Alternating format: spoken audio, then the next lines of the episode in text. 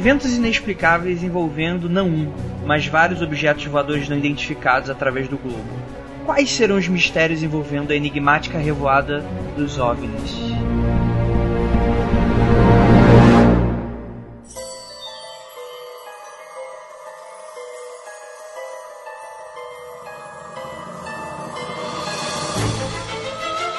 Discos voadores. Fantasmas. Criaturas horripilantes.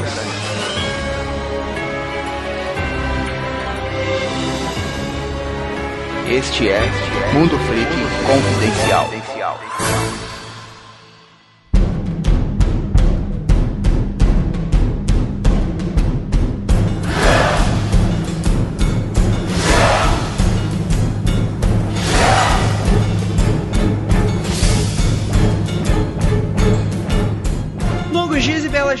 Queridos ouvintes. Aqui é o investigador Andrei e hoje a gente vai falar de um tema que eu gosto pra caramba, que além da gente voltar com o tema de ufologia, eu tenho que admitir que até o começo desse podcast, a não ser que os céticos provem o contrário, cara, eu tô dando bastante crédito pra essa história toda. Pra me ajudar nisso, mas provavelmente ele vai estar comigo, eu vou falar que é o demônio, o Rafael Jaconda. Ah, cara, ufologia é aquele lance, né? A maioria das coisas, inclusive sobrenaturais, eu acredito. Mas de Varginha você me fudeu ali, né? Ah, mas Varginha eu não acredito não. Varginha é exceção.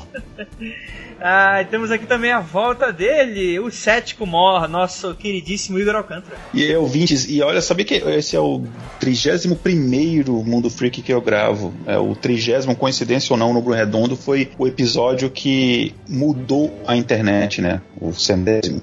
E vamos aqui falar de ufologia, que é um dos meus assuntos favoritos também. E vamos lá, vamos ver se eu consigo convencê-los que nada disso é o que as pessoas dizem que é. Olha só. Toda vez que alguém usa a palavra mor, eu lembro de coisas gordas. Aí tu fala, cético mor é sacanagem. Cara, mas é isso mesmo, cara. Você consegue me desenhar só com um compasso. Depois dessa, vamos pros recadinhos e até. Daqui a pouco a gente volta. Vamos lá.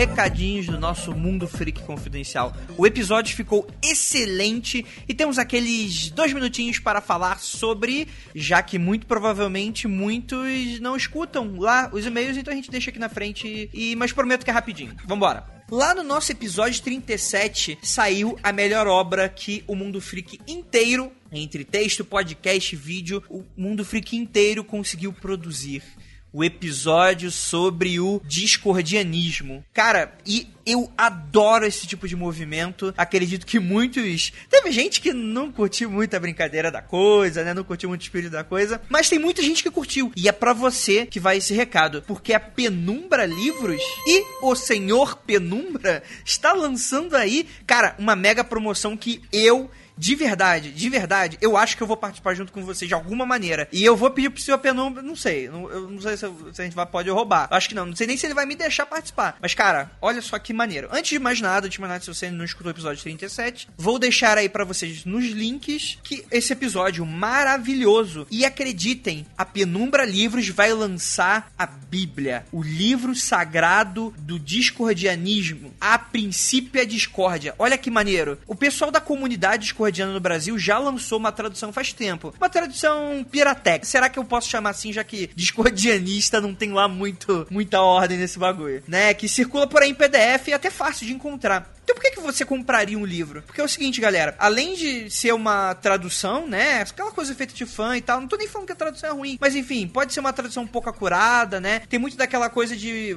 na época, né, que o princípio da discórdia foi elaborado, anos 60, a técnica era bem típica de fanzine, né? Máquina de escrever, recorde de revista, desenho em borda de página, carimbo. Além disso, tem muito trocadilho, muito jogo de palavra, que até mesmo é difícil trazer português. Então, assim, como a galera da Penumbra é muito profissional com isso, eles estão trabalhando demais para trazer nessa edição coisas muito legais. E essa edição brasileira que circula por aí, né, não reproduziu com tanta experiência assim, que é muito difícil de fazer, galera. Acreditem, é difícil mesmo. Sem falar que o texto tá lá, né, o conteúdo tá lá, mas não tá graficamente parecido, né? Não é a experiência do princípio da discórdia. E o senhor Penumbra me garantiu que vai ser uma reprodução muito fiel ao original. E olha só que legal, existe uma tradição em volta do princípio. Toda vez que uma editora lança uma edição nova do livro, eles adicionam umas páginas de conteúdo inédito. Olha que legal. Então, desde a década de 60 para cá, teve muito material novo adicionado. Década de 70, anos 80, anos 90. E é aí que a galera freak entra. A Penumbra vai lançar esse material com essas páginas extras e você vai poder participar. Olha que irado. Se você tiver um material discordiano que acha que dá para publicar, é só mandar lá pro seu penumbra se perguntar. O freak, né? Mas, Andrei, o, o que seria discordiano? Quais são as regras? O que pode, o que, não. Galera, é para pegar o espírito discordiano e é, acho que pode tudo, cara. Contanto que não seja crime, vocês não tenha em algum estado fazendo algum tipo de crime, acho que tá valendo, né? É, só lembrando que também o livro é preto e branco, então alguma coisa relacionada à imagem ou, imagem ou cor provavelmente não vai dar muito certo, né? Pode ser texto, desenho, montagem, poesia, qualquer conteúdo daquele espírito bem legal. E manda lá seu material para o contato arroba penumbralivros.com.br até o dia 22 de junho, com o título Princípia. Não é garantido que seu material vá ser publicado, óbvio, né? Ele vai ser selecionado com base no processo sagrado de geomancia australiana, então não tem como saber o que os ornitorrincos vão decidir. Então, a gente tá na mão dos ornitorrincos. O projeto já tá rolando, não vai ter prorrogação de prazo, então mande o que você tiver aí. E cara, eu estou fanático, estou louco para participar dessa coisa toda. E, cara, genial. Então, galera, participa, manda lá seu e-mail e vocês sabem que em breve vai ser lançado esse livro, né, quando terminar de ser produzido, e vocês podem conseguir uma edição no www.penumbralivros.com.br. E também, olha só que irado, galera. Saindo aqui um pouquinho da coisa da Penumbra Livros, a gente tem também o degustando livros, que é um projeto da cheirosíssima da Ira Croft. É um projeto febroso, cara. É muito legal, muito divertido. Que é o quê? Como o próprio nome já diz, é degustando livros, né? Todo dia, né? Ou pelo menos quase todos os dias, com uma boa frequência, é publicado ali a recomendação de algum alguma foto, aquela, toda aquela mística da foto de comida no Instagram. Só que olha que bacana, com um livro acompanhando. Então sempre que tem uma fotinha de comida, comida bacana, comida bonita, aquela comida que dá meio-dia, tu, tu chega a bater raiva, junto com dica de livro. Cara, é genial, de verdade. Eu já tô seguindo, né? Até porque se eu não seguir, eu apanho em casa. Mas, cara, vocês têm que seguir. Arroba degustando underline livros. Eu vou deixar aí também nos links aí para vocês começarem a seguir no Instagram. E, cara, sensacional esse projeto. Ajudem a gente também a divulgar. É isso aí, bora lá pro cast. Lembrando que a pauta foi elaborada por Daniel Alves Matos, Eliana Souza, Jefferson Moraes e revisão de Henrique Tavares. Muito obrigado, Freaks.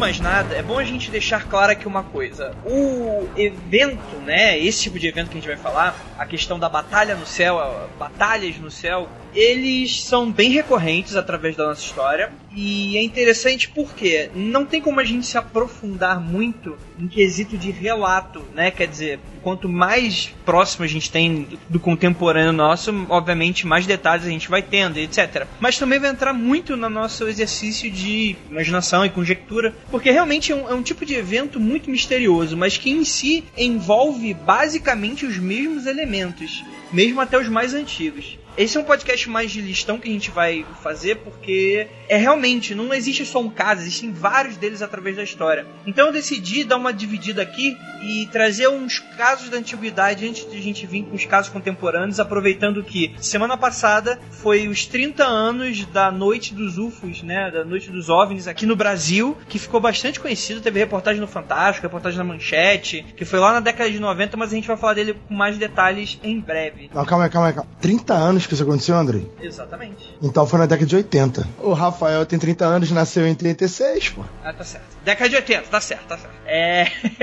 Ainda não estamos tão longe assim.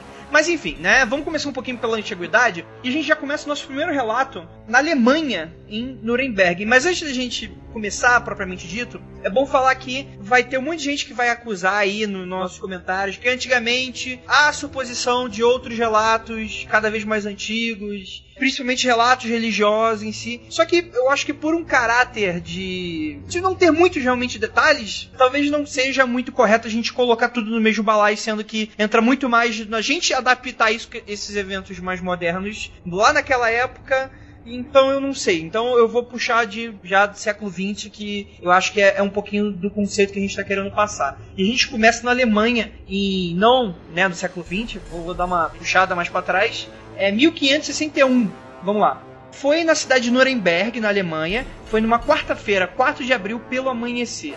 E olha que interessante. Vou deixar aí já no, no, no, link do episódio uma gravura, né? Um entalho de madeira feito por Hans Laser, que nele é possível ver mais ou menos em detalhes todo aquele estilo artístico medieval, então vocês não esperem nada muito ET de, de Varginha, nem nada desse sentido. Mas que é muito interessante, né? É o que, que aconteceu? Um jornal local chamado Nuremberg Gazette teria reportado detalhes do acontecimento, que segundo ele, houve uma aterrorizante aparição de formas cilíndricas das quais emergiram esferas pretas, vermelhas, alaranjadas, azuis e brancas, que voavam por todo lado. Entre as esferas havia também cruzes de cor sangue, uma numerosa quantidade de homens e mulheres teriam testemunhado esse que teria sido um espetáculo assustador, segundo o jornal. E as ações desse objeto se assemelhavam a uma batalha, no qual durou mais de uma hora para terminar. Inclusive, disse, né, que em detalhes que ficava até visível que houve um vencedor dessa batalha, né? Então, as pessoas tiveram muito essa impressão de que estava acontecendo uma luta e que houve assim uma derrota, né?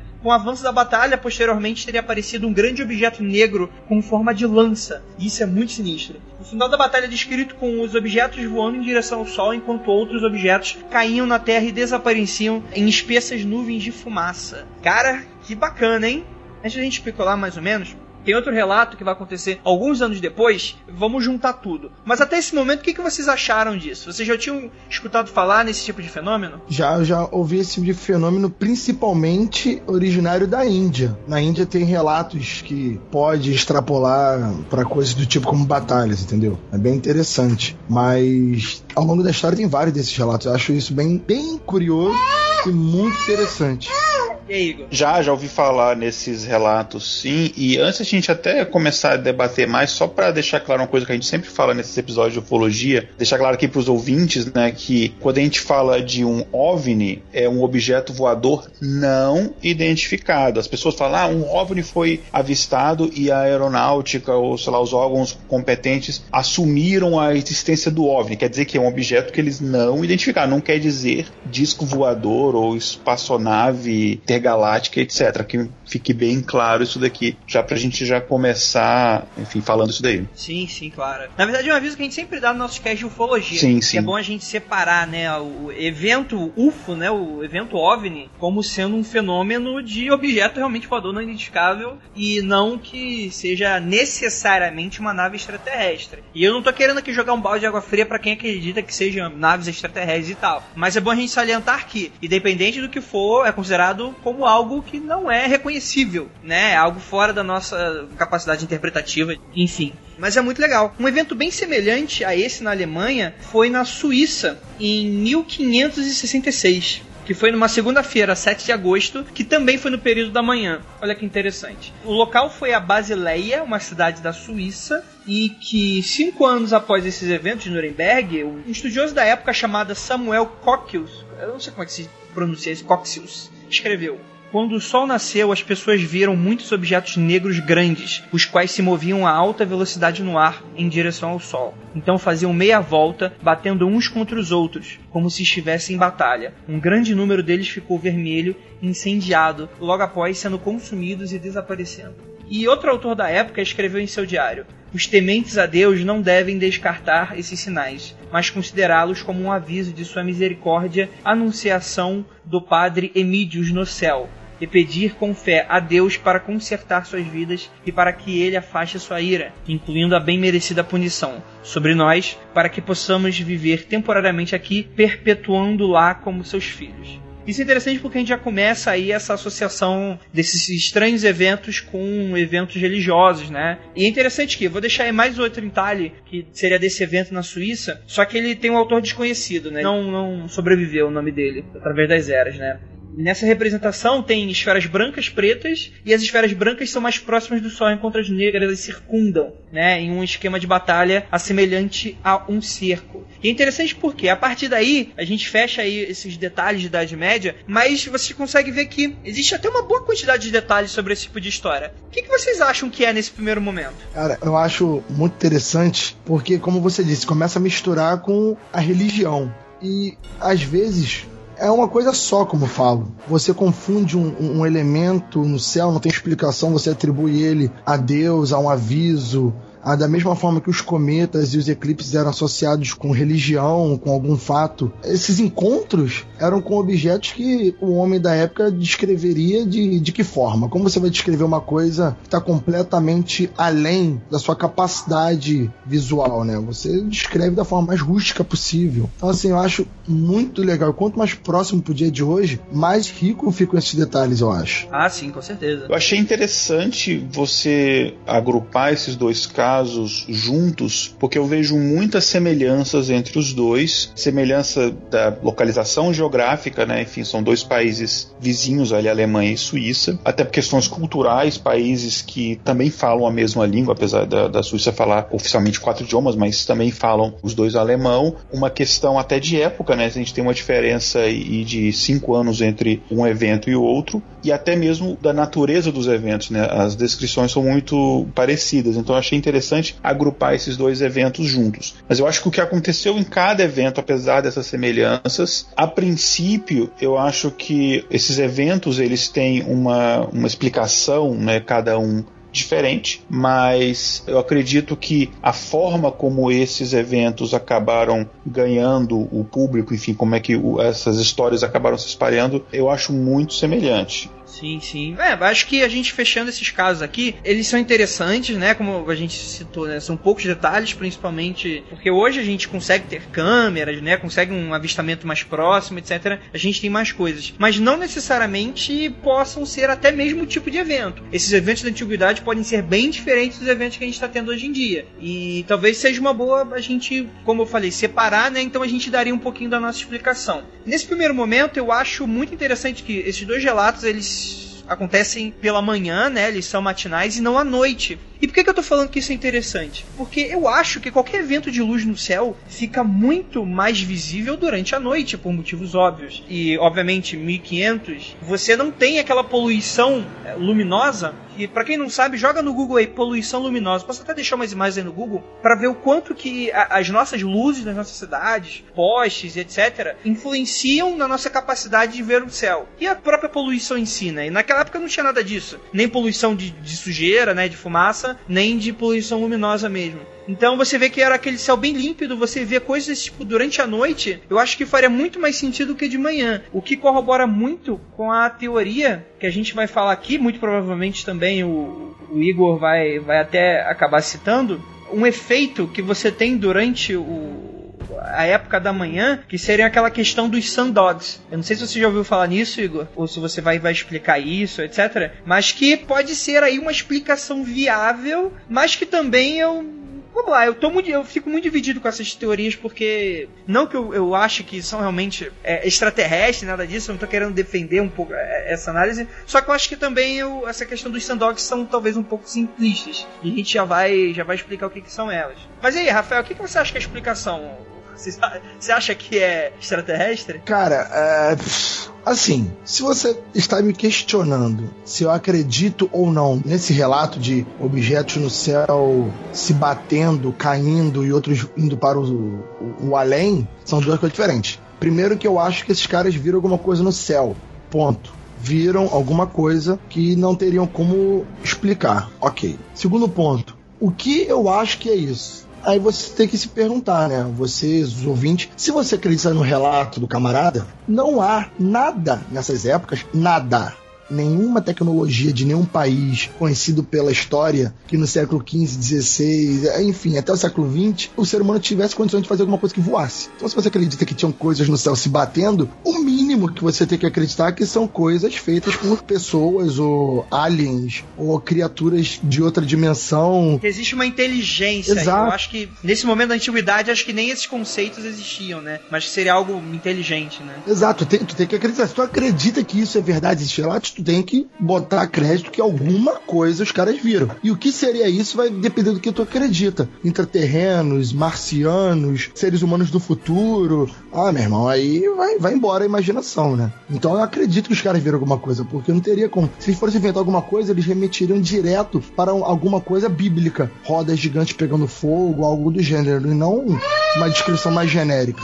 Sim, sim. Lembrando que o primeiro relato da Alemanha a gente tem a questão das cruzes, mas pelo, pelo jornal não foi dotado isso de uma maneira religiosa. Claro, um evento muito escalafobético, mas não religioso necessariamente. Já na Suíça, você tem essa questão de, de um ou outro relato estar ligado à, à religiosidade. É que assim, eu, eu, me recuso um pouco a acreditar que o, o, cidadão de 1500 ele seja tão burro quanto a gente acha que ele é. Que geralmente tem um pouco desse senso comum de que é 1500, já tá aí, não é nem mais medieval, né? A gente já tá entrando aí no, no Renascimento, pelo que o Rafael vai me corrigir se eu estiver errado. Então, cara, mesmo assim a própria Idade Média já não é nem mais considerada Idade das Trevas pelos historiadores. Então, é bem complicado a gente achar também que eles eram uns completos mongóis com relação a eventos. Não, não, não, não, não. olha só. Andrei, os mongóis eram lá da Ásia, da China, são outra questão.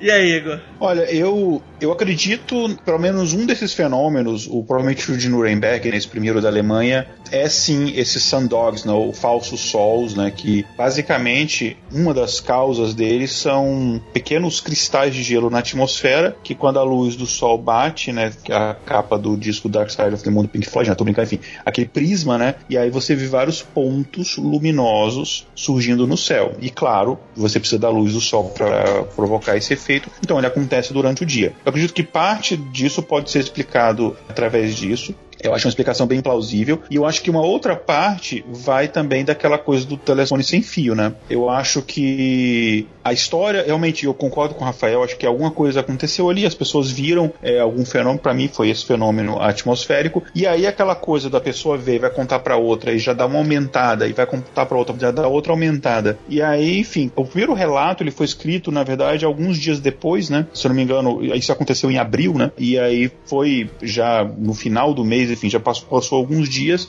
então a pessoa usa a memória dela ali, já dá aquela aumentada, enfim, então tem, tem essa questão também. E eu acho que o segundo caso é muito parecido, eu acho que pode ter sido também algum tipo de, é, enfim, corpo celeste, um meteoro, alguma coisa de menor tamanho que entrou na atmosfera, acabou, ao entrar na atmosfera, se dividindo em vários outros corpos, e aí você vê né, aquelas, o pessoal chama de estrela cadente, né, você vê aqueles corpos caindo e tal. E aí, mais uma vez, as pessoas acabam exagerando e não eram anjos lutando, etc e tal. Eu acho que tem a ver com isso. E uma coisa que na minha opinião, ajudou a aumentar um pouco isso era a questão religiosa na época na Europa, que estava bem polêmica, né? Esses eventos aconteceram poucos anos após a morte do Lutero, né? Então a Europa, principalmente os países ali inicialmente, né, de, de língua é, alemã, eles estavam num processo, né, de conversão ao protestantismo. Inclusive alguns desses desses relatos eles foram utilizados por bispos católicos para poder hum, falar para as outras pessoas, tá vendo? Olha, Deus mandou os seus anjos para se vingar desses locais que eles estão renegando a igreja e tal, esse tipo de coisa. Então acho que isso ajudou a não que surgiu o boato, acho que algum fenômeno atmosférico aconteceu, mas ajudou a aquela coisa ganhar, no caso da Suíça, uma conotação mais religiosa, no caso da Alemanha não necessariamente, e essa história acabando se espalhar. O momento para mim também ajudou nisso daí. Sim, isso é muito interessante. Bem, só explicando o que eu falei sobre os Sandogs, uma explicação bem parecida, só que não são cristais de gelos, né? É interessante porque algumas pessoas no grupo do Mundo Freak acabaram mandando isso. Olha, pessoal, que coisa estranha. Quando você tirava foto do Sol, o Sol ao redor dele ficava com uma auréola redonda mesmo, circular, colorida. Nossa, que isso, que evento estranho, etc. Obviamente é um, é um efeito de luz. Esses efeitos, eles são, cientificamente falando, em inglês, são chamados de sundogs, né? Que para levar para o relato divino, é muito fácil. É, é interessante porque não são apenas auréolas, né? Não explicariam o embate das coisas todas. Mas você vê que alguns desses sundogs, eles são bem interessantes porque, ao invés de criar apenas uma auréola só, eles criam vários outros arcos em volta. Então, formatos circulares aí. Então, a gente tem parte desse relato envolvendo orbes, né? Esse tipo de coisa. Em formato de foice, né? Aquela coisa côncava e convexa, como uma luz, em diversos ângulos diferentes e diversas formas. Vou deixar algumas imagens aí, que eu acho que é até melhor de se explicar do que eu mesmo. Inclusive, tem vários relatos sobre como o pessoal antigamente desenhava e etc., que são relatos bem parecidos. Se eu acho que é realmente isso que aconteceu, é muito difícil a gente falar se é ou se não é. Principalmente porque vocês vão notar aí que a gente não tem muito detalhe. Bolas coloridas, uma lança. Você vê que a gente tá falando aí de formas básicas, né? E até aí, formas básicas, a gente consegue consegue ver no nossa natureza de maneira bem fácil, né? É, e até mesmo formas mais complexas é uma repetição das formas básicas de maneira meio que a, a entra na regra de ouro, etc., que são aquelas questões do, dos prismas, né? Se você for ver aquela questão da neve, se você olhar no microscópio, elas são pequenas formas geométricas que vão se formando, etc. Enfim, o que eu tô querendo dizer aqui, não dá para responder, né? É uma teoria, mas acho que a gente já tem, tanto para os céticos quanto para os believers, acho que eles já tomaram um pouquinho da noção do que é ou não acreditar.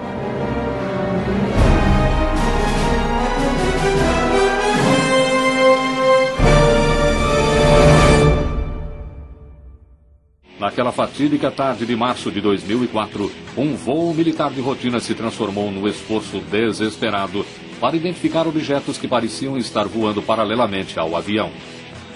Invisíveis ao radar e a olho nu, eram visíveis apenas em raios infravermelhos.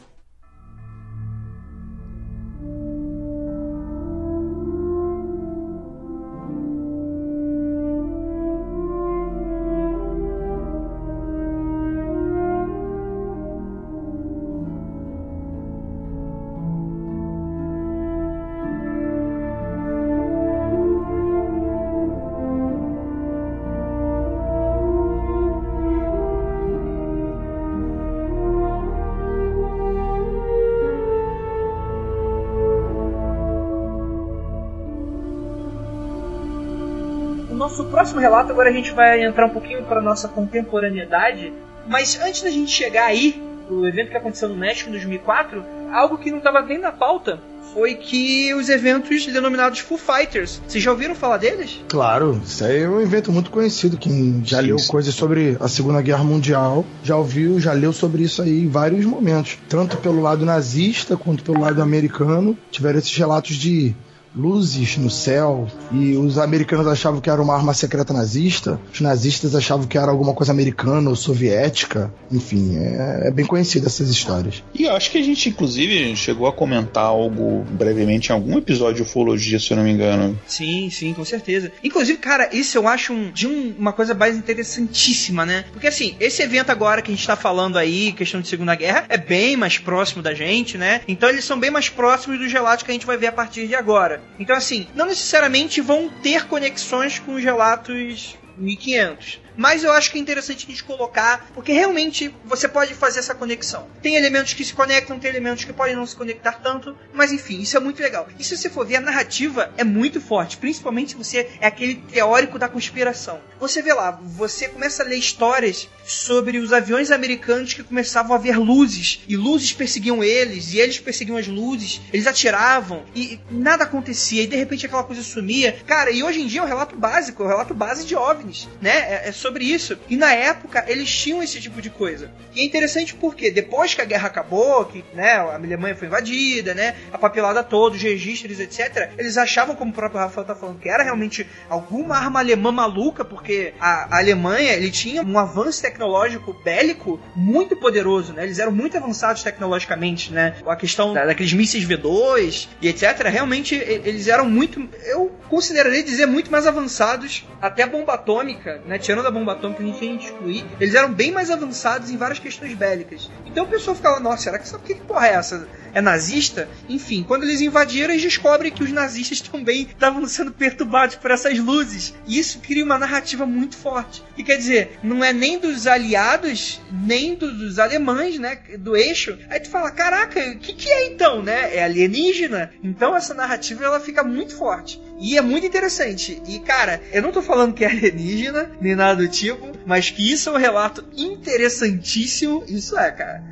Com certeza. Cara, com esse tipo de, de informação, que eu fico com essa pulga atrás da orelha desde sempre, sabe? Um pegando relatos de guerra, momentos onde todo mundo tava espionando todo mundo, onde as coisas eram divulgadas, onde o pessoal sabe das coisas, e de repente aparece um lance que ninguém sabe o que, é e até hoje ninguém explicou, né? ou então até hoje ninguém teve interesse de revelar. Isso é, é muito maneiro.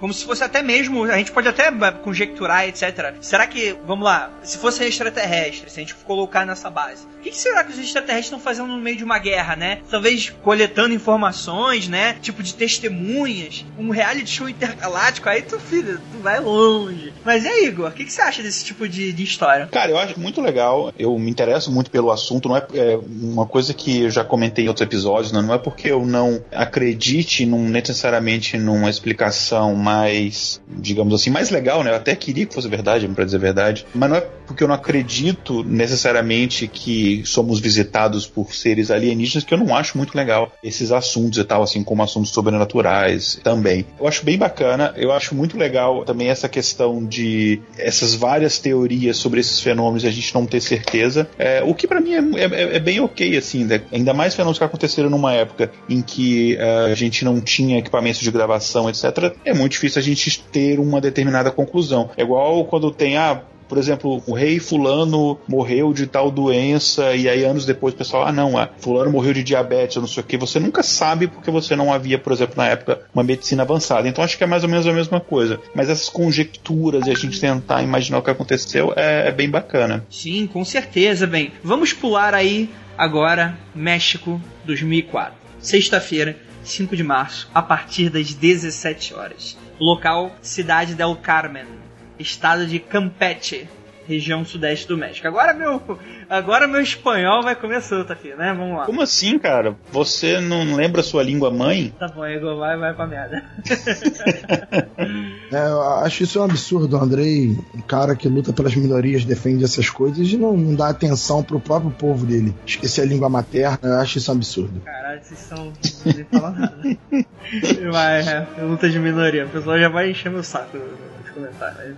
Ué, porque tu tem vergonha de lutar pelas minorias, André? Não, pelo contrário, cara. Tenho orgulho. Então ninguém vai te encher teu saco, relaxa. É, vambora. É, o evento ocorreu durante uma rotina de vigilância antinarcóticos operada pela Força Aérea Mexicana do dia 5 de março, né, como a gente estava falando, que patrulhava os céus à procura de rotas aéreas de contrabando. Ou seja, né? Temos ali aquela questão, combate às drogas. Cara, não é nenhum capiroto ali que tava com teu avião amador procurando um disco voador. A gente tem outro contexto completamente diferente. E a aeronave de reconhecimento consistia em um bimotor Merlin C-26A equipado com radares e sensores digitais de alta tecnologia para detectar e gravar todas as atividades durante o voo, incluindo informações térmicas em infravermelho, cujo alcance chegava a 80 km de distância, e visão noturna. Suas capacitações, no entanto, eram apenas para detecção e informação direta à base. Interceptação e manobras de combate não lhe eram autorizadas, ou seja, não era nenhum, não tinha armamento, etc.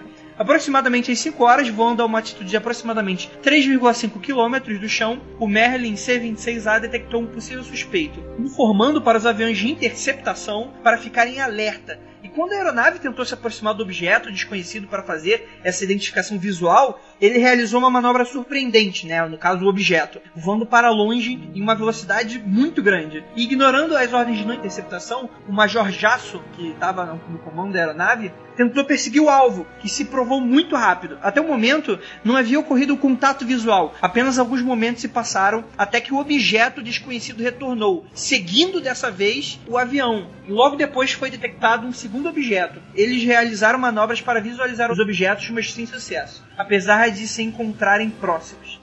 E isso é interessante porque você tem muito dessa coisa de que eles aparecem nos radares, né? Então daqui a pouco a gente vai falar um pouquinho de como os radares funcionam, né? E isso vai contribuir muito para as nossas conjecturas, mas que, beleza, até aí temos um relato de perseguição de objeto, né? Após algum tempo, sutilmente apareceram mais nove objetos e seus movimentos eram imprevisíveis, até que executaram uma manobra em que os 11 objetos ao todo em formação circular ao redor da nave, o que deixou os tripulantes em alerta máximo. Cara, você imagina que maluquice. Quer dizer, um cara que tá na aeronáutica, o cara é piloto, o cara é experiente, quando o cara fala que é um objeto que está fazendo ações imprevisíveis, cara, eu já imagino que o objeto esteja fazendo esse zigue-zague, pra cima e pra baixo. Aquela coisa padrão de OVNI de que não respeita muito as leis da física, né? Parece que não tem atrito com ar e etc. Não respeita muitas coisas, né? É, nesse caso, a lei da gravidade merece levar uma multa, esses casos.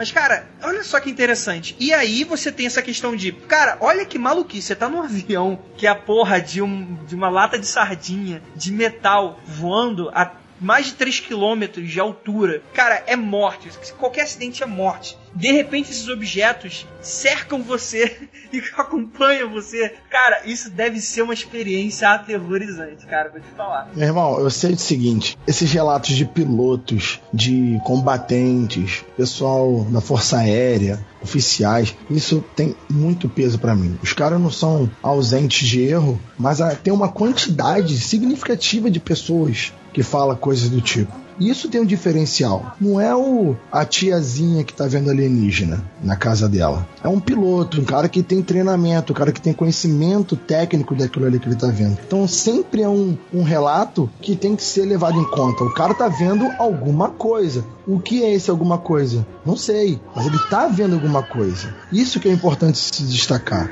Os céticos sempre batem com essa tecla, né? Ah, mas os relatos são confiáveis. Realmente, relatos não são confiáveis. Mas quando você tem pilotos falando, é, é algo a se pensar um pouco mais. Só pra é, é falar, para deixar claro aqui, os objetos em nenhum momento eles chegaram a ser vistos a olho nu pelos pilotos. Mas a gente vai deixar até aqui algumas imagens. Eles eram pegos pelo sensor de infravermelho que capturava essa presença deles. Então isso eu acho que é, seria até uma, uma coisa interessante porque não se dá a entender de tudo que a gente acabou pesquisando de que eles estariam próximos de uma maneira muito próxima mesmo ao olho nu ou que, enfim, eles estariam visíveis de alguma forma. Eles só eram visíveis a essa questão de, de emissão de, de, luz, do calor, de fogo, né? Que é essa questão do infravermelho em si, né? O que aí aumenta tantas conjecturas para um lado dos céticos para outro lado dos believers. E aí, Igor? Olha, eu acho, eu, eu, concordo com o Rafael em várias coisas que ele falou. Eu acho que quando a gente tem esses relatos de pilotos, realmente a pessoa ela viu alguma coisa, mas aí para mim há uma distância muito grande entre alguma coisa e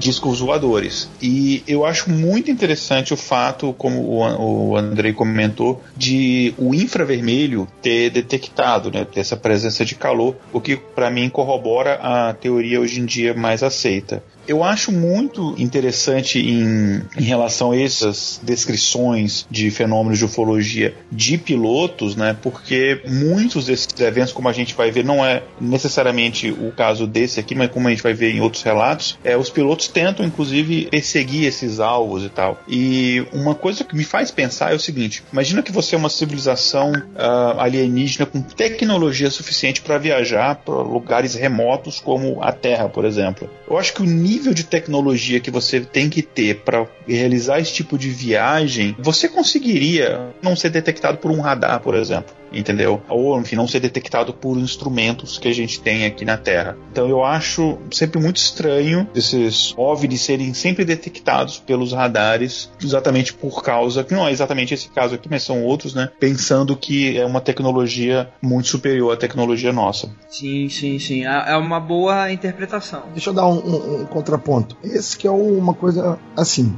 E o pessoal fala, ah, Roswell, caiu o disco voador, caiu a nave espacial lá ou não? Ah, mas não caiu porque se o cara viaja o universo todo, ele não ia construir um negócio para cair na Terra e não sei o quê. Primeiro que, mesmo a tecnologia sendo a melhor possível, você não é austero de, de falha. A tecnologia pode falhar, pode quebrar, pode dar um defeito. É, os alienígenas podem não ser necessariamente 100% cientistas espaciais, né? Quando a gente fala em alienígena, a gente supõe que todos os alienígenas são o máximo da sua inteligência. Vai ver que é que nem na Terra. Alguns são só turistas, outros que fazem um trabalho mais acurado, alguns são melhores, outros são piores. Então, ter falhas de, de algum equipamento, ou simplesmente o alienígena desligar o equipamento que disfarça, é uma coisa plausível. Os equipamentos não são deuses, eles podem falhar. Então, assim, concordo que a tecnologia para não ser detectado é o básico. Com certeza, existindo, os caras têm ela. Mas nada impede dela dar um defeito, falhar em algum momento por alguma razão ou simplesmente é, eles desligarem para, ó, vamos, vamos dar uma zoada, vamos mostrar alguma coisa, vamos deixar que eles vejam, vamos ver como eles aceitam, não estão aceitando, enfim, tudo depende, né? Nível de especulação máximo aqui. Sim, isso é interessante porque vou deixar aí mais uma para os céticos aí de plantão, vou deixar uma possível explicação que seria o seguinte, né? Se a gente for ver próximo, próximo que eu tô falando, muitos quilômetros mas pode ter aí um nível de influência. Uma das possíveis explicações é que, na verdade, esses objetos pegos eram as chamas das plataformas petrolíferas no horizonte, né? No caso, não teria contato visual porque elas estariam muito longe, poderia ter rolado aí uma confusão do piloto. Olha, eu acho que é válido. Entre ser isso e ser uma raça extraterrestre vindo, talvez isso seja mais plausível. É, mas é aquilo, eu não, não, creio muito se seja um piloto tão cabaço a ponto de fazer um erro desse tipo de coisa. Mas não acho improvável que isso tenha acontecido, né? Enfim, aí vai pra conjectura de cada um. Eu acredito nessa teoria que são essas chamas das plataformas de petróleo. Inclusive, existem várias páginas ali na internet em que eles pegam a posição em que essa aeronave estava no momento em que detectou essas luzes, pega assim toda a altitude, enfim, toda a, a posição mesmo em que ela estava e coloca ali ao lado a, a, a localização dessas estações, dessas essas plataformas de petróleo, e você vê que coincide, né, exatamente as luzes, porque tem, tem uma fotografia ali, né, da, dessas luzes. Você vê, por exemplo, que no ângulo que você tem uma plataforma que está um pouco mais distante, a luz é um pouco menor, as plataformas estão mais próximas e mais frontais, as chamas são maiores, e coincide exatamente na posição. É uma coisa é, bem interessante. E tem um fenômeno que pode explicar até a questão do movimento da, dessas, dessas chamas, que é chamado de paralaxe, né? Inclusive em anima animação em, em 2D usava-se bastante isso e usa-se ainda, que é basicamente você quando você está nesse caso aqui, né, você é um objeto, no caso o avião, se movimentando numa velocidade diferente com que aquelas chamas estão se movimentando, você tem essa ilusão de que aquela chama ela está se afastando ou se aproximando de você, que ela está um determinado movimento, mas é simplesmente por uma questão de que você observador está se movendo. Então, para mim, você junta esses elementos e isso, para mim, é uma explicação bem plausível desse fenômeno. É, para quem quer ter um, um, exemplo de um efeito paralaxe, né, talvez esse nome seja muito complicado para quem está escutando, é quando sabe quando você está no carro e aí aí você vê a lua se movendo de uma velocidade diferente de uma montanha, ou de uma casa, ou de um edifício. Esse é o efeito paralaxe, né? Se você está se movimentando, a sua referência é você em movimento. Existem velocidades de. não é movimento, mas enfim, as coisas que você vai vendo vai se modificando de maneira diferente conforme o seu ângulo. Né? Mais ou menos isso, quem já viajou de carro e, e percebeu que a lua estava muito mais rápido ou mais lento do que outras coisas, eu acho mais lento, enfim, eu tô falando besteira. Mas enfim, acho que vocês entenderam.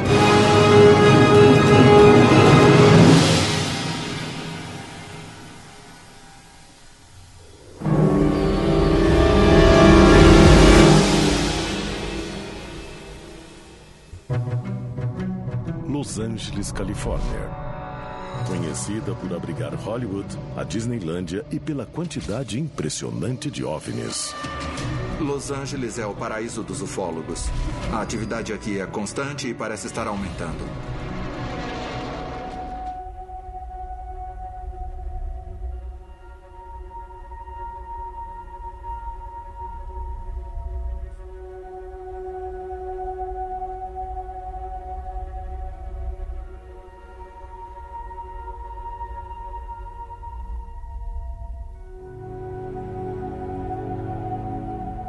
Próximo relato, Estados Unidos, 1942. A famosa Batalha de Los Angeles. Inclusive, o filme é inspirado nessa ideia aí, hein? Sim. Só que não tem nada a ver, inclusive. Não, não tem nada a ver, mas o, o, o filme tem o mesmo nome do evento. Sim, sim, sim. Foi numa quarta-feira, dia 25 de fevereiro, a partir das 3 horas.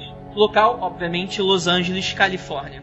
Após pouco mais de dois meses após o ataque a Pearl Harbor, nós temos aí o bombardeamento em Elwood por um submarino japonês. Os norte-americanos estavam em paranoia com subsequentes ataques japoneses, né? E também, se vocês forem lembrar, é a questão do medo de ataque alienígena, já que quatro anos antes foi a catastrófica transmissão de rádio do Guerra dos Mundos, do Orson Welles. Para quem não sabe, aquele momento que a gente até citou, vou deixar nos links do episódio sobre histeria coletiva que a gente gravou cria pra gente aí um contexto bem interessante. Você tem a paranoia alienígena e você tem a paranoia de guerra, de que a qualquer momento os Estados Unidos pode receber algum bombardeio, pode ser atacado de alguma maneira. E na madrugada de 25 de fevereiro de 42, os alarmes de ataque aéreo soaram através de Los Angeles. Um blackout foi acionado e guardas, em inglês eles são chamados de Air Raid Wardens, foram acionados para patrulhar as ruas procurando luzes que ainda estivessem acesas. Às 3h16, iniciaram-se tiros de metralhadora calibre 50 e canhões antiaéreos de munição 12.8. Estima-se que mais de 1.400 tiros foram disparados. Pilotos estavam em alerta, mas as aeronaves permaneceram no chão durante o incidente. Tiros foram dados até as 4h14 e um sinal de tudo limpo, o famoso All Clear, foi dado às 7h21. Tudo isso porque várias luzes independentes e luzes de um grande e único objeto relataram aí essa questão de que como se estivessem sendo atacados. Vou deixar algumas imagens, isso aí também saiu em vários jornais, principalmente em publicações do Los Angeles Times, né? E durante o incidente, os relatos se tornavam hiperbólicos. Por quê? Relatavam centenas de aviões no céu, de vários tamanhos, sobrevoando em várias altitudes diferentes. E até aí, os relatos eles se confundem muito, porque mistura-se também essa questão da histeria. Então, quer dizer, alguns vissem aviões japoneses, outros viam luzes. Foi uma completa maluquice, né? Algumas desses objetos estavam a mais de 20 mil pés, em uma velocidade considerada muito lenta, em torno de 200 milhas por hora, e logo em seguida ficaram a velocidade incrível. Há relatos citando que quatro aviões caíram do céu em chamas, porém ao amanhecer foi verificado que não havia acontecido quedas. E comenta-se também que uma aeronave que causou um apagão na cidade inteira, sendo o blackout era parte da estratégia de defesa para enfraquecer a localização dos alvos. Bem, há danos registrados que foram em prédios e veículos danificados por fragmentos de munições. O número de fatalidades registrados foram cinco: três em acidentes de carro e dois em ataques cardíacos, resultado do pânico e caos na situação. E a repercussão foi imediata, né? Horas após o fim do ataque aéreo, o secretário da Maria Frank Knox disse em uma coletiva de imprensa que todo o incidente foi um falso alarme, devido basicamente à ansiedade e nervos de guerra. Só que no dia seguinte, em um memorando para o presidente, o chefe de Estado General George S. Marshall, que acreditava que o incidente fora causado por aviões comerciais, foram submetidos a uma campanha de guerra psicológica para incitar o pânico, segundo alguns. E essas explicações de que a defesa nacional fora erroneamente acionada por uma ameaça inexistente geraram suspeitas de acobertamento, porque afinal de contas, né, os teóricos da conspiração vão, vão entrar aí Né? E após o final da guerra, os japoneses afirmaram não terem enviado nenhum avião no horário e data do evento. Nenhum outro país também assumiu o suposto ataque. E conta no relatório de 1983, algumas décadas depois, intitulado As Forças Aéreas do Exército na Segunda Guerra, por James Lee Cate e edição de Wesley Frank, o ataque prévio do submarino Elwood foi interpretado como apenas uma distração e que o ataque principal seria lançado posteriormente, seguido de informações adicionais de espiões de que Los Angeles seria o alvo. E acredita-se que os japoneses esperassem retribuição em Elwood e os americanos estivessem em desfalque para um ataque principal. Dessa forma, então, se prepararam estrategicamente para que sua defesa estivesse alta para o ataque posterior. A precaução foi tomada tanto pelo exército quanto pela marinha e aeronáutica. Os jornais tiveram permissão de anunciar um estado de prontidão para novos ataques. Isso é muito interessante porque, até o momento, todos os relatos se contradizem. Cara, o que, que vocês acham? Qual é a opinião de vocês sobre isso até esse momento? Eu não tenho uma posição fechada. Tem duas teorias que eu acho que são bem plausíveis. São um pouco parecidas, mas acho que são diferentes e são bem plausíveis. Uma coisa que eu acho interessante são a questão das fotos e eu estava lendo alguns artigos a respeito desse caso, não necessariamente para esse episódio, mas antes, né? Porque enfim, até dezembro eu morava em Los Angeles e tal, então o pessoal acabava comentando desse caso até hoje lá. Aí eu tava pesquisando e tem um, um, uma galera que é cético mais dedicado do que eu, ou com mais tempo livre, sei lá. E a galera foi atrás até de, por exemplo, naquela data em que momento a lua ela se pôs no horizonte e que momento o sol nasceu no dia seguinte. E aí esses fenômenos eles foram detectados no momento após a lua se pôs, né? que foi por volta ali de, de duas da manhã, duas da madrugada. E, obviamente, antes do sol nascer. Então, era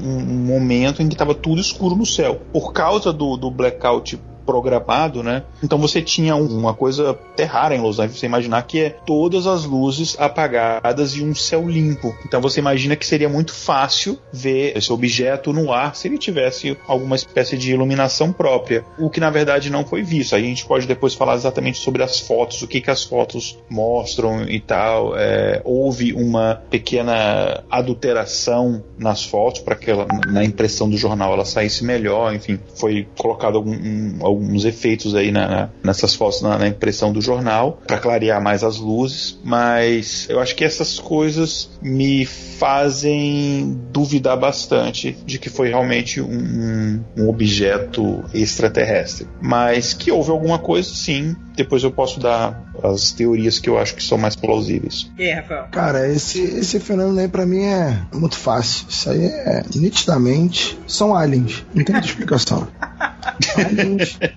Eu achei que você falou o demônio, mas. Não, não, o demônio geralmente não vem de nave, não, ele sai do chão. Então, assim, tá no céu, o pessoal procurou, porra, sabe, apagão programado, que história, mesmo. Isso aí tá. É Alien, cara. Isso aí não tem muito o que pensar, não. É Alien, e é isso que eu acho. Alien. ah, é muito legal, cara. A Batalha de Los Angeles, ela até hoje é uma referência por. É, é, é, apesar de eu entender a paranoia talvez. Quer dizer, vamos lá, né? Eu acho que eu nunca vou entender, na verdade, uma paranoia de guerra, já que a gente nunca viu e provavelmente nem vai ver nenhuma paranoia de guerra. A única paranoia que a gente tem é de comunista na Amazônia. É a única paranoia que a gente tem. Alguns, pelo menos, né? Mas paranoia de guerra mesmo, guerra, guerra, eu acho que a gente nunca vai entender. Mas mesmo assim, né? É um relato estranho a gente levar que simplesmente tanta maluquice foi gerada por um simples engano. É estranho realmente. Cara, enfim, tem até o, o caso, né, que você citou e foi poucos anos depois do caso lá da Guerra dos Mundos, né, do Orson Welles e tal. E em Los Angeles ainda mais, assim, eu posso falar porque eu morava lá, a galera entra numa, numa paranoia muito fácil. Então você imagina que realmente, é uma época de guerra, os Estados Unidos, como você falou, tinham acabado de ser atacados pelo Japão, né, lá em Pearl Harbor, e aí houve esse outro ataque no, do submarino japonês ali próximo na costa ali do Pacífico, e então o ataque japonês na costa era iminente. Então, as pessoas estavam esperando. Lá, por exemplo, quando eu morava lá, depois que a gente tinha um terremoto um pouco mais forte, as pessoas ficavam um pouco nessa paranoia e qualquer tremorzinho que tinha, que não era nem terremoto, às vezes era, sei lá, um carro passando na rua ali, aí dava, dava aquela tremida, o pessoal já achava que era. E, enfim, para mim foi um pouco disso aí mesmo. Esse excesso de zelo, né, por parte das Forças Armadas que estavam tentando defender a cidade e acabou que é, por conta disso gerou esse pânico geral. Sim, com certeza, com certeza.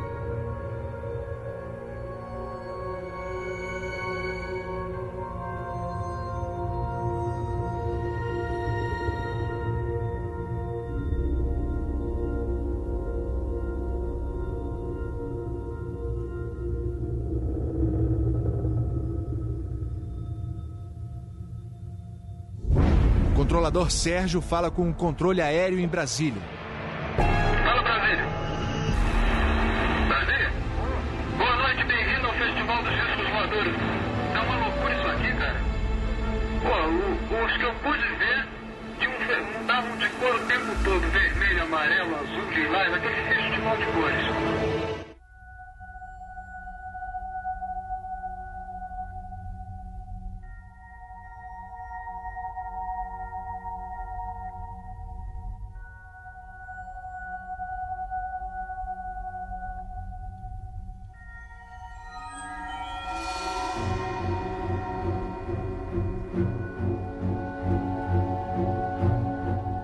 Vamos lá, Brasil, 1986, segunda-feira, 19 de maio. Local: São José dos Campos, São Paulo, Santa Cruz, Rio de Janeiro, Anápolis, Goiás. E antes de você falar, eu não quero datar esse podcast, mas a gente tem que falar. Hoje não é o dia que vocês estão ouvindo esse episódio, mas hoje, no dia da gravação, faz exatamente 30 anos desse fenômeno que a gente vai falar agora.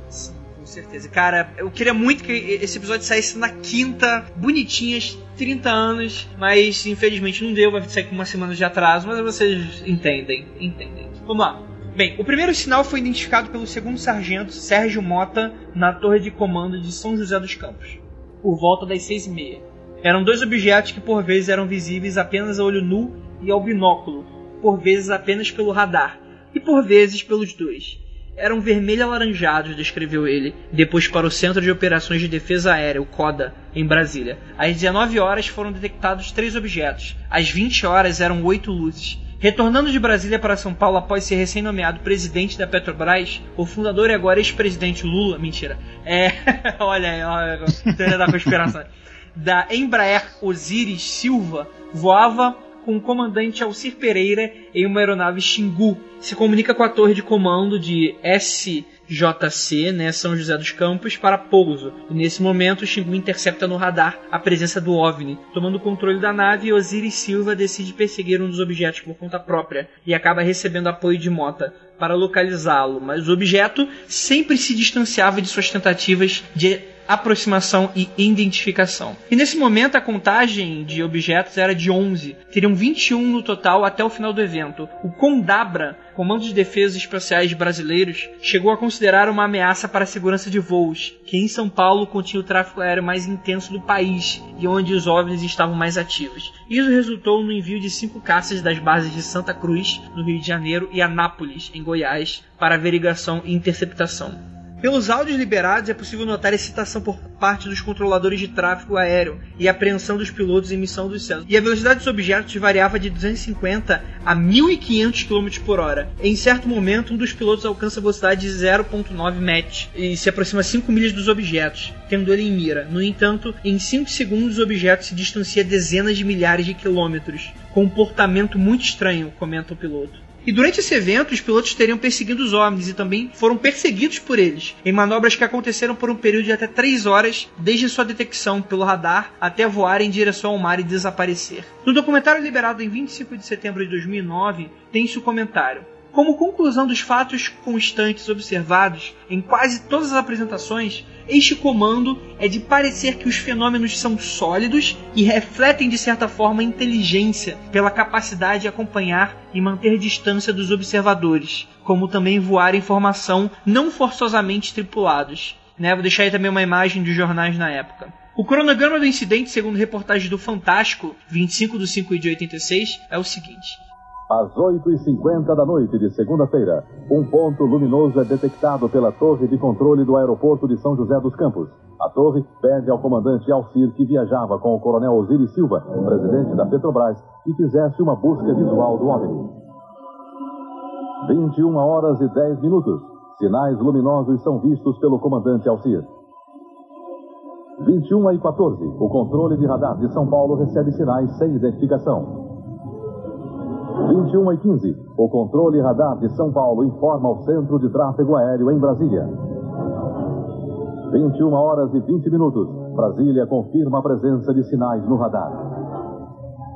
22 horas e 23 minutos. O primeiro jato F-5 sai da base aérea de Santa Cruz. 22 22 horas e 45, o radar de Anápolis detecta sinais.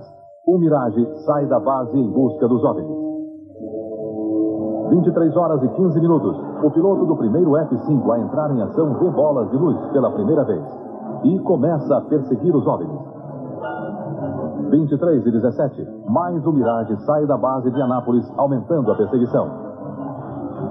23 horas e 20 de segunda-feira. O F-5 recebe pela primeira vez sinais no radar de bordo. 23 e 36 minutos. O terceiro Mirage sai da base de Anápolis.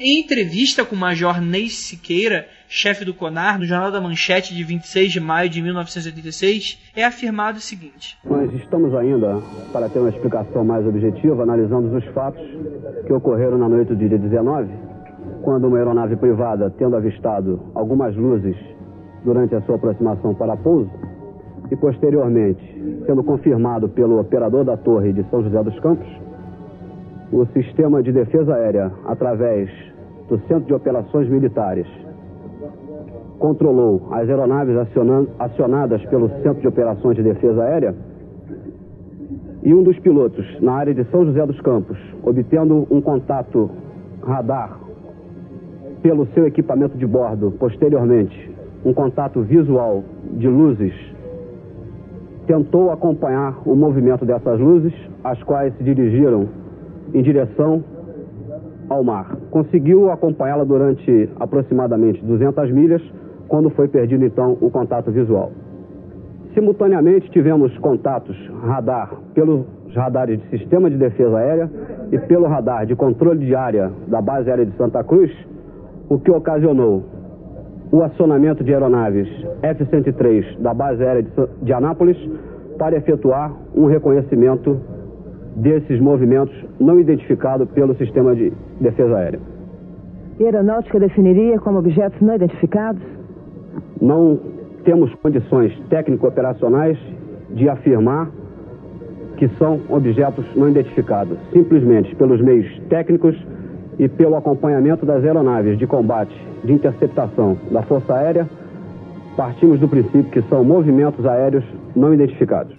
Na coletiva de imprensa, o ministro da Aeronáutica, brigadeiro Otávio Moreira Lima, afirma o seguinte: Toda vez que é detectado algum objeto não identificado, evidentemente há um processo uh, bastante uh, eficiente de verificar se foi alguma aeronave que está voando sem um plano de voo aprovado, etc.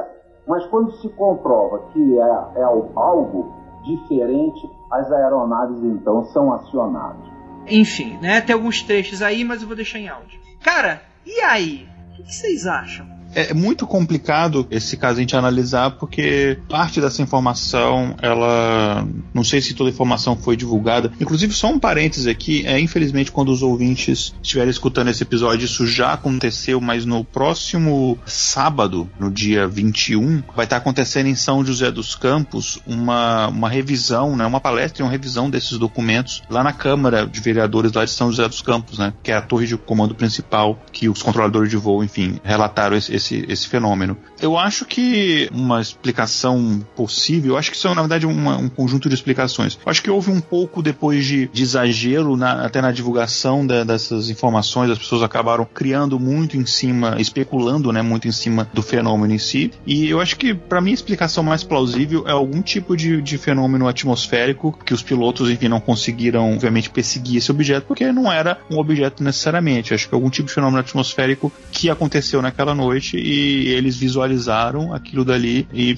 enfim, confundiram com alguma aeronave, alguma, algum outro objeto. Até pela questão da velocidade, que eles relatam que o objeto tinha uma velocidade muito superior e tal, não acredito que possa ter sido um disco voador e tal, não, porque eu acho que, como eu falei anteriormente, se esses alienígenas chegaram até aqui, eles têm tecnologia suficiente até para nem serem detectados. Cara, é, é o tipo de relato que quando você pega controlador de voo, o que, que pode, o que, que pode acontecer para um radar acusar alguma coisa. Pode ser uma série de coisas. Né? Você pode ter um dinossauro voando, você pode ter um, um pássaro gigante, você pode ter um UFO. Né, uma, uma construção tecnológica que está voando. Diga de passagem, se tivesse um pássaro voando, ele também seria um UFO. Mas eu creio que é alguma tecnologia, algum avião feito, algum tipo de aeronave criada por uma inteligência. Por quê? Porque tem toda uma questão do que padrão de voo, da forma que voa, da velocidade que voa. Não pode ser alguma coisa comum pelas explicações que são dadas. Se tem um padrão X, você identifica como um helicóptero, se tem um padrão Y, você identifica como um bimotor, e se voa de tal forma, você pode identificar como um caça. Então não é só o pontinho no radar, também tem as questões de como esse pontinho está se deslocando, como esse pontinho está se movendo. Então é uma, é uma questão a ser levantada e levada em conta também nesse, nessas análises. Interessante porque, pelo que dá a entender, né, e aí eu provavelmente vai ter algum ouvinte da Força Aérea, Aeronáutica, sei lá, piloto de avião comercial, enfim. É, se você estiver escutando, acho que você vai até concordar comigo ou não, não sei. Mas, cara, esse tipo de evento não é o tipo de coisa que acontece toda hora, né? Vamos tentar conjecturar aqui um pouco. Porque assim, são eventos não muito complexos, né? Não há nenhuma derrubada de avião por parte de ninguém, né? Eles não parecem querer atrapalhar ou qualquer coisa. E eu tô falando eles, assim, não parecem ser, se forem extraterrestres, enfim. Mas mesmo assim, por mais que sejam até avistamentos simples, simples do tipo não cause nenhum dano, né, nem dano em propriedade, etc, nem sejam muito corajosos, tipo ficar em cima do aeroporto, não, é algo relativamente mais afastado na deles, etc. São relatos até simples, mas são raros de acontecer, né? Eu me pergunto que tipo de fenômeno meteorológico poderia ser. A gente tem a questão dos raios globulares, que a gente já comentou, e eu acho que daqui a pouco vai chegar o momento da gente falar um pouquinho mais sobre eles com mais detalhes. Mas que, assim, como um fenômeno meteorológico não comprovado ainda, né? Existem muitos desses relatos de que seriam meio que relâmpagos, só que seriam em vez daquela forma plasmática, sei lá, em veias em ranhuras no céu, você teria ali um formato de orbe que iria de cima para baixo, quer dizer, de baixo para cima, se eu não me engano dos relatos que eu tinha lido. Poderia ser uma explicação, mas a partir daí você identificar um certo tipo de nível de inteligência daquilo se afastar de você e depois te perseguir, uh, se fosse um fogo fato, né? Mas a gente, tá falando, a gente não tá falando de fogo fato no meio do pântano, né? Mas enfim, digamos que seja um fenômeno meteorológico maluco. O que poderia ser nesse ponto sendo causado aí, sei lá, pelo vácuo da aeronave? A aeronave tenta perseguir e ele se afasta de alguma forma, mas e, e quando se estiver atrás, pelo vácuo criado, aquela coisa vai em cima, igual como se fosse essa questão do fogo fato. Ainda assim, eu acho muito pouco provável, cara, e com certeza isso é um mistério. De verdade, de verdade. Nada que a gente conheça hoje se aproxima desse relato. Se é alienígena ou não, se é inteligente e consciente ou não, cara, pode vir um religioso pode falar que é um anjo. Se tem um cara que fala que é alienígena, acho que pode vir um cara falar que é um anjo. Acho que não. Sei lá, até o momento você vê uma janelinha, tem um carinha cabeçudo cinzento dando tchau para você, eu acho que as duas formas não estão descartadas, né, pros believers, né? E cara, eu vou ficar em cima do muro, de verdade, assim, porque de qualquer forma, não tem explicação lógica para esse tipo de relato, né? Contando que assim, realmente aconteceu, existem evidências, foram diversas testemunhas oculares que viram, né? Foi pego pelo radar, né? O radar significa, se foi pego pelo radar, significa que é até certo ponto físico e metálico, né? Para você ter essa questão de ida e volta das ondas e, e voltar como radar, então é algo físico, não espiritual, né? O que já descartaria um pouquinho essa questão do anjo. Mas enfim, cara, vocês têm mais algum adendo antes da gente finalizar esse episódio? Tem um comentário que eu acho que interessante, né? Você vê que é, essas coisas, é, eu acho que, na minha opinião, assim, os dois fenômenos de teofologia, que na minha opinião de cético aqui, mas que são mais interessantes e mais te fazem pensar e mais são difíceis de você explicar, aconteceram no Brasil que são essa noite oficial dos OVNIs e o de Varginha. Só que pela questão de não ter sido nos Estados Unidos, na Europa e tal, esse, esses assuntos eles ficam mais ali restritos ao Brasil. Pouco se fala fora do Brasil. De Varginha teve até um, uma divulgação um pouco maior, mas nem tanto. Para mim esses, esses, fenômenos eles são muito mais importantes desse ponto de vista do que aconteceu e dos relatos e de evidências é, entre aspas do que por exemplo Roswell. Mas por ter acontecido no, enfim, no, abaixo da linha do Equador não, não tem a mesma repercussão do que outros relatos. Cara, eu, eu, não vou discordar de você, não. Eu acho que realmente, independente do que eu acredito de Varginha ou não, continua sendo mistério, porque não foi comprovado. Mas eu vou adicionar mais um a esses casos que são excelentes e, por ser no Brasil, o pessoal deixa meio de lado, que é a Operação Prato. Esse da Operação Prato eu acho o melhor, particularmente. Também, também. É cheio de documentos, mistério, morte e assim, eu acho o melhor deles. Eu acho incrível da Operação Prato. É, a gente tem que fazer um programa, a gente não fez o programa sobre não, né, André? Não, ainda não. Então, assim, é o melhor deles para mim. É, é, documentado demais, relato de dezenas e dezenas de pessoas, médicos, militares. O cara morre depois de falar coisa do tipo, né? Morre com aquela morte suicidado. Né? Então, assim, eu acho excelente, excelente. É, realmente, cara, realmente. Porra, fazendo propaganda do episódio que vai vir, Rafael. Meu Deus do céu. Já não baixa os ouvintes. Meu Deus do céu, gente, sabe, essa brasa, essa brasa. Já não podem mais falar de Asta Cheran, porque já foi, né? Agora vai ser esse. Não, não, mas olha só, de Asta Cheran ainda vai ter mais um, tá? Qual, Rafael? Não, vamos ter que gravar outras coisas de Asta Cheran. Ele tem que estar aqui de novo, pô, senão ele vai ficar chateado. Tá bom. Ah, vai pra casinha, está cheirando. Enfim, é, cara, eu acho que é isso. Acho que a gente já confabulou bastante. Realmente dá muito pano pra manga toda essa discussão. Eu não acho que é uma pessoa que vem com certezas. Eu acho que vai ser relevante. E, cara, sinceramente, sinceramente, abre pro debate. Ouvintes, o que, que vocês acharam? Gostaria de agradecer a presença do Rafael Jacona. Cara, é sempre um prazer estar aí gravando, né, meu irmão? Então, assim, precisando e pena que hoje eu tava um pouco distraído. O bebê aqui em casa tá um pouco chateado, né? Tá, tá meio. Então não, não deu pra dar a devida atenção, infelizmente. Desculpa, ouvinte, mas são coisas que acontecem.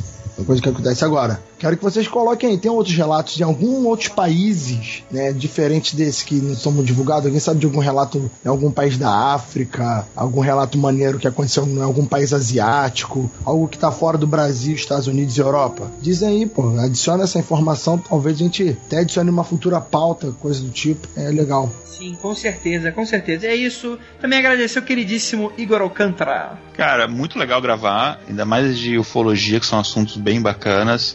Eu faço coro com o que o Rafael falou, convidar os ouvintes a trazerem outros relatos aí de outros locais fora aí do mainstream, né? E dizer o que, é que vocês acham desses casos aí. Enfim, é isso aí. E, claro, busquem conhecimento. Olha aí, exatamente. Então é isso, galera. Até o próximo programa.